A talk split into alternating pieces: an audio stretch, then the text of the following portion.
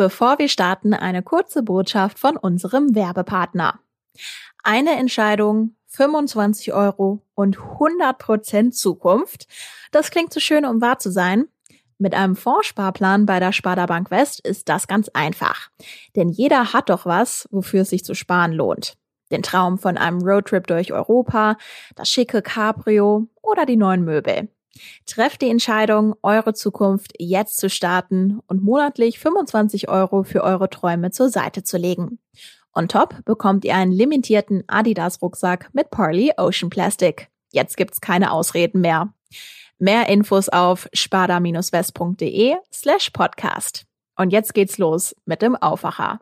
Hintergrund ist natürlich, dass man jetzt dieses Urteil auf keinen Fall stehen lassen will, möglichst nicht bis zur Landtagswahl, um immer noch sagen zu können, ja, dieses Urteil ist noch nicht rechtskräftig. Man hofft wahrscheinlich darauf, dass sich diese Überprüfung noch eine Weile hinzieht. Das Land NRW oder offiziell die Stadt Kerpen wehrt sich gegen das Hambi-Urteil, also dass die Räumung des Hambacher Forsts vor drei Jahren nicht rechtens war. Welche Aussichten das hat und warum die Landesregierung weiter nicht aufgibt, hört ihr hier im Aufwacher. Ich bin Florian Pustlauk. Hi. Rheinische Post Aufwacher. News aus NRW und dem Rest der Welt. War die Räumung im Hambacher Forst 2018 rechtens oder nicht? Eigentlich hatten wir dazu schon die Antwort und zwar nein, die Räumung war nicht rechtens, das hatte das Verwaltungsgericht Köln bereits entschieden, aber es geht doch noch in die nächste Runde. Darüber spreche ich jetzt mit der Chefkorrespondentin für Landespolitik, Kirsten Bealdiger. Hi. Hallo Florian. Es ist sicherlich in erster Linie ja eher was für die Jura-Fans, aber auch für alle anderen dürfte das Thema durchaus spannend sein. Was ist jetzt genau passiert? Ja, es ist, also wie du sagst, also es sind schon so ein paar juristische Finessen dabei, aber dahinter steht ein wirklich wahnsinnig interessanter Fall und auch die größte Polizeiaktion des Landes Nordrhein-Westfalen. Also deswegen lohnt es sich schon da ein bisschen, sich da auch mit zu beschäftigen, auch wenn es jetzt vielleicht zwischendurch ein bisschen knifflig wird. Ja, und gegen, gegen das Urteil des Verwaltungsgerichts, äh, das du eben schon erwähnt hast, das ja gesagt hat, das Ganze war rechtswidrig, ist jetzt die Stadt Kerpen vorgegangen. Das heißt, die Stadt Kerpen war ja das ausführende Organ der Landesregierung, auch schon beim Einsatz im Hambacher Forst und deswegen musste auch die Stadt Kerpen die aktive Instanz sein, um jetzt gegen dieses Urteil vorzugehen. Die Stadt Kerpen hat einen Antrag auf Zulassung der Berufung gestellt und wollte jetzt aber diesen Antrag zurückziehen. Warum wollten die überhaupt das machen? Der Grund war, dass natürlich die Landesregierung mit diesem Urteil nicht zufrieden war. Die Landesregierung möchte unbedingt, dass dieser Einsatz nicht als rechtswidriger Einsatz in die Geschichte des Landes eingeht und wollte eben dagegen Berufung einlegen. Die Stadt Kerpen war dazu bereit. Soweit, so gut. Jetzt aber gab es im Stadtrat, der von Grünen, SPD, Linken und UWG dominiert wird, eine Mehrheit dafür, diesen Antrag auf Berufung zurückzuziehen. Wir haben gesagt, also wir wollen das gar nicht. Wir sind ja nach wie vor davon überzeugt, dass dieser Einsatz rechtswidrig war. Es ist jetzt auch von Gerichtswegen festgestellt. Also warum sollen wir in Berufung gehen? So, das hat wiederum der Landesregierung nicht gefallen. Die Landesregierung hat jetzt eine Weisung erteilt und das ist heute neu und gesagt, du Stadt Kerpen bleibst mal schön dabei und stellst diesen Antrag auf auf Berufung. Wir wollen das. Wir wollen das überprüfen lassen von der nächsthöheren Gerichtsinstanz vom Oberverwaltungsgericht nämlich. Stand jetzt hat die Stadt Kerpen dann gesagt, okay, wir haben das jetzt bekommen und bleiben dabei.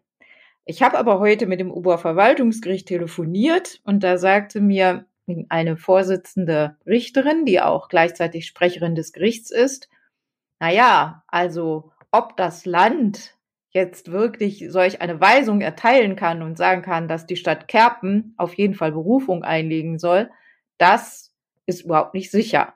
Das ist eine spannende rechtliche Frage, sagte mir die Sprecherin. Hm, das klingt also so ein bisschen nach. Das Land will irgendwie die Stadt Kerpen vorschieben, um selbst da so ein bisschen auch den Kopf aus der Schlinge zu ziehen. Ich hatte da erst so irgendwie alte Szenen von mir selber im Kindergarten im Kopf. ja, vorschieben ist vielleicht in dem, in dem Fall nicht ganz richtig. Es kann nur die Stadt Kerpen machen, weil die Stadt Kerpen das ausführende Organ ist. Also die Stadt muss aktiv werden. Die Landesregierung selber kann nicht Berufung einlegen. Daher müssen sie diesen Regierung Druck aufbauen auf die Stadt Kerpen, damit sie das tut und damit dann die Landesregierung möglicherweise reingewaschen wird. Also die Aussichten dafür sind meiner Meinung nach relativ gering, dass die Rechtswidrigkeit aufgehoben wird, denn wenn man sich das Urteil durchliest, ist es ziemlich eindeutig. Hm. Es droht also erneut eine Schlappe für die Politik. Wäre das dann auch eine Schlappe für den neuen Ministerpräsidenten Hendrik Wüst? Denn das erste Urteil war ja durchaus auch eine Niederlage für den damaligen Ministerpräsidenten Armin Laschet. Also der Hambi ist ja ein ganz, ganz großes Symbol für den Widerstand der Braunkohlegegner, aber auch für eine Braunkohle- und RWE-freundliche Haltung der Landesregierung. Ja, also natürlich war er noch nicht im Amt, das muss man ihm dann zugute halten als Ministerpräsident. Es fiel nicht in sein Ressort. Er hatte bisher, Wüst hatte ja bisher das Verkehrsressort. Aber die Minister, die das zu verantworten haben und diesen Brandschutzaspekt in den Vordergrund gestellt haben gesagt haben, ja, das ist ja viel zu gefährlich da in den Baumhäusern, wir müssen die Leute da rausholen, sonst äh, droht denen Gefahr.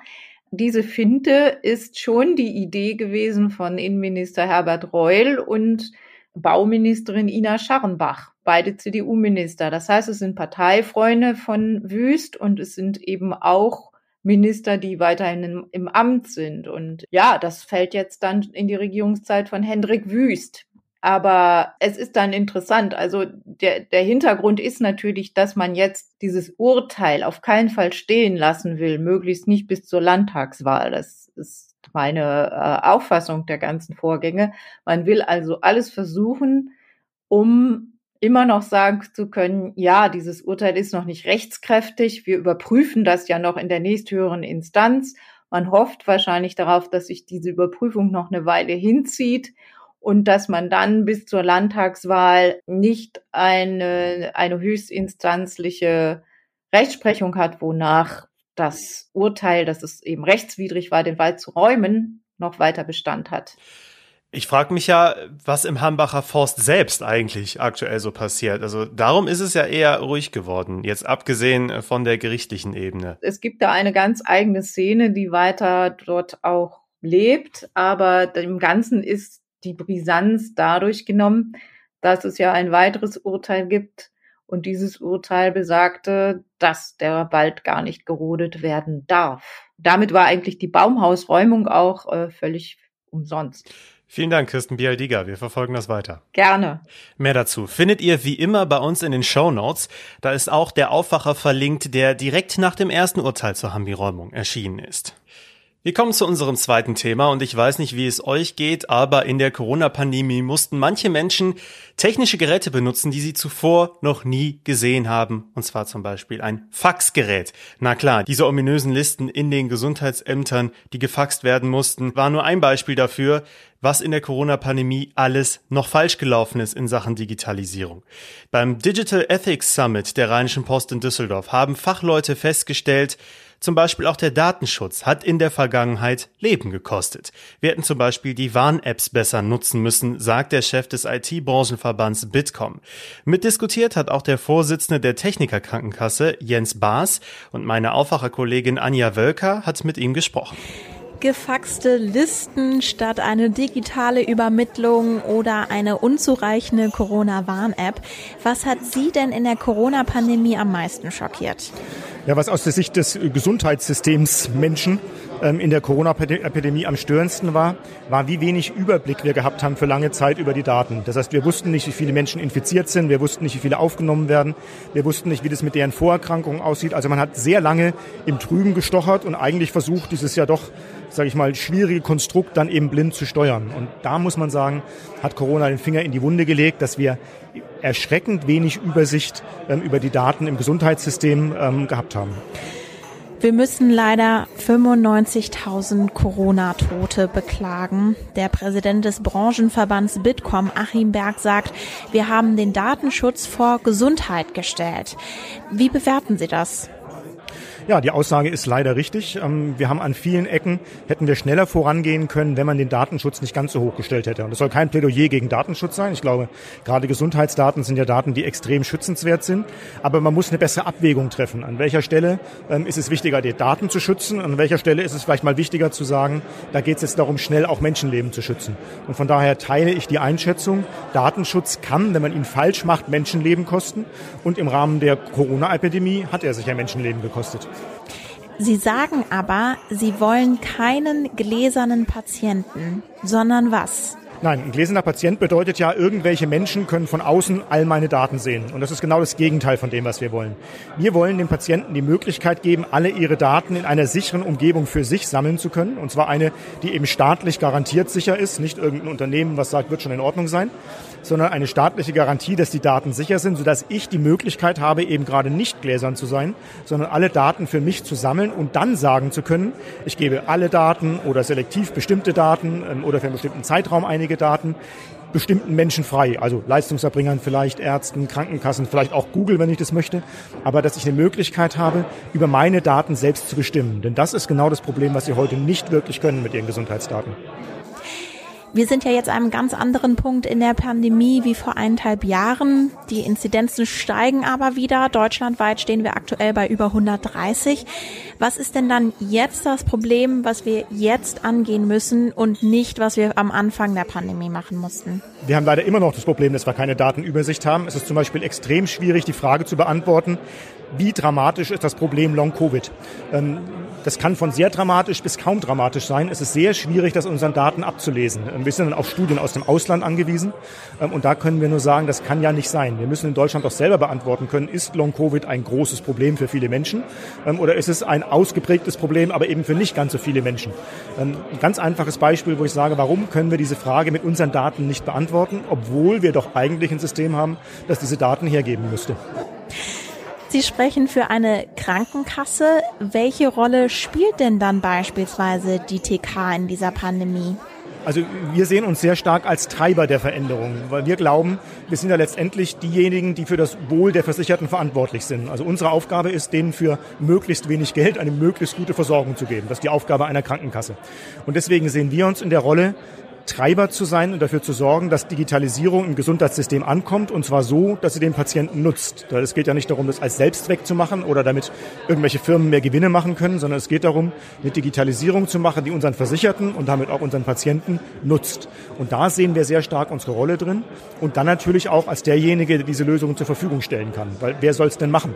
Ähm, wir sind eine Institution, in der eben jeder Mensch in Deutschland drin ist, Klar gibt es wenige Ausnahmen, die muss man auch angehen, aber im Prinzip ist jeder Deutsche krankenversichert. Das heißt, wenn wir sowas zur Verfügung stellen, den Versicherten, dann ist es auch für wirklich jeden da. Und deswegen ist unsere Rolle zum einen Treiber und zum anderen derjenige, der diese Tools dann auch zur Verfügung stellen kann. Und was erwarten Sie dann wiederum von den Ärzten? Na, ich erwarte eigentlich gar nicht so viel, sondern ich würde mich freuen, wenn man da mehr zusammenarbeitet. Weil ich glaube, eine wichtige Botschaft bei Digitalisierung ist, die funktioniert nur zusammen. Und jeder hat ja eine bestimmte Rolle. Eine Krankenkasse wird meiner Ansicht nach nie der bessere Arzt sein. Es ist immer der Arzt. Wir sind aber die beste Krankenkasse.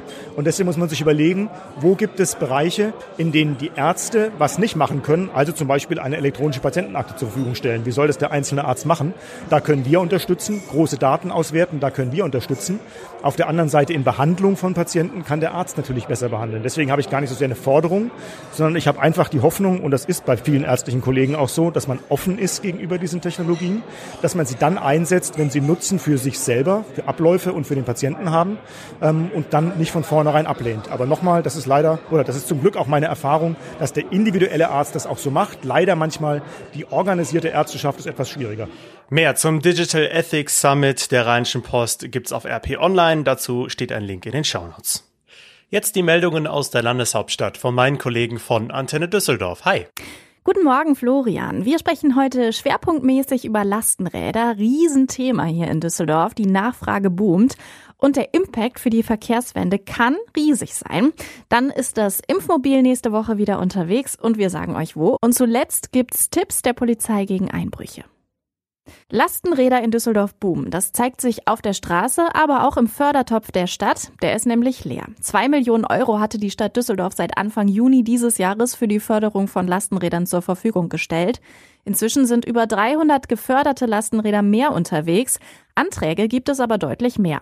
Laut Expertinnen und Experten können Lastenräder einen großen Teil zur Verkehrswende in Städten beitragen. Dafür braucht es aber auch die richtige Infrastruktur. Wir brauchen breite, sichere Wege für das Fahrrad oder Lastenrad, ne, damit auch Überholen gut und sicher möglich ist. Wir brauchen ein dichtes Radwegenetz. Ähm, was beim Lastenrad noch besonders ist, dass wir da beim Parken, es braucht ja eine bestimmte Fläche, dass man es eben gut und sicher abstellen kann, muss da ja auch der Platz für geschaffen werden. Das sagt Annika Mehnken vom Ökologischen Verkehrsclub Deutschland. Sie sagt auch, dass bis zu 40 Prozent der Autofahrten in der Stadt schneller mit dem Fahrrad gemacht werden können. Und wer pro Tag 20 Kilometer mit dem Lastenrad statt mit dem Auto fährt, spart im Schnitt 800 Kilogramm CO2 pro Jahr ein. Bisher ist der Verkehr in Deutschland der einzige Bereich, der noch keine bzw. nur sehr geringe CO2-Einsparungen seit 30 Jahren vorweisen kann. Über 460.000 DüsseldorferInnen sind vollständig gegen Corona geimpft. Das geht aus Zahlen der Stadt hervor. Angesichts steigender Inzidenzen raten Expertinnen und Experten allen anderen, sich schnellstmöglich impfen zu lassen. Das geht in der kommenden Woche auch am Impfmobil, das wieder in der Stadt unterwegs ist. Weitere Infos dazu hat Dennis Lieske. Das Impfmobil steuert in der kommenden Woche vor allem den Düsseldorfer Süden an. Am Montag und Mittwoch steht es in Hassels, am Donnerstag in Reisholz und am Freitag in Garat. Außerdem macht es am Dienstag in Gerresheim Station. Die genauen Stand Standorte stehen bei uns auf der Nachrichtenseite. Geimpft wird ohne Termin unter Vorlage des Personalausweises mit allen zugelassenen Impfstoffen. Wer einen PCR-Test braucht, etwa weil er Corona-Symptome hat, bekommt den auch an Allerheiligen.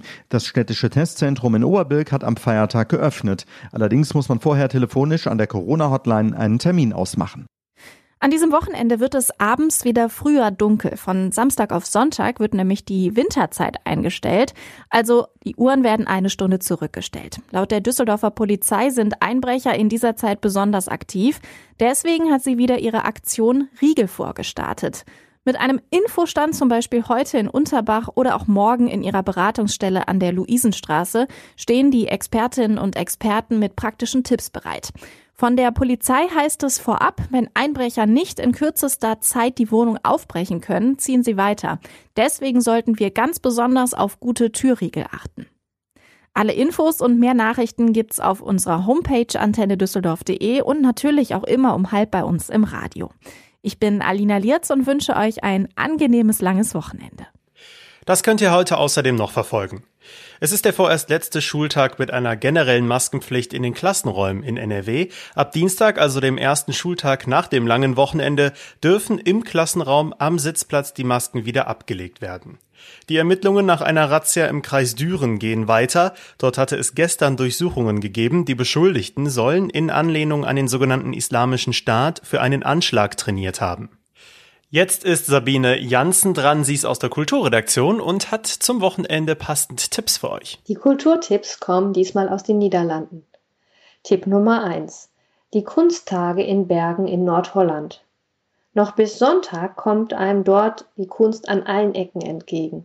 Geschäfte, Hotels, Kneipen, Galerien, Museen, Privatateliers, Gärten und auch die schönen Villen zeigen die Arbeiten von Malern, Bildhauern und Fotografen. Kulturtipp Nummer zwei ist für Leute, die nicht so weit fahren möchten. Die Schlossgärten in Aachen in der Nähe von Venlo sind immer einen Ausflug wert, denn bis Sonntag findet dort das Lichtkunstfestival Enchanted Garden statt.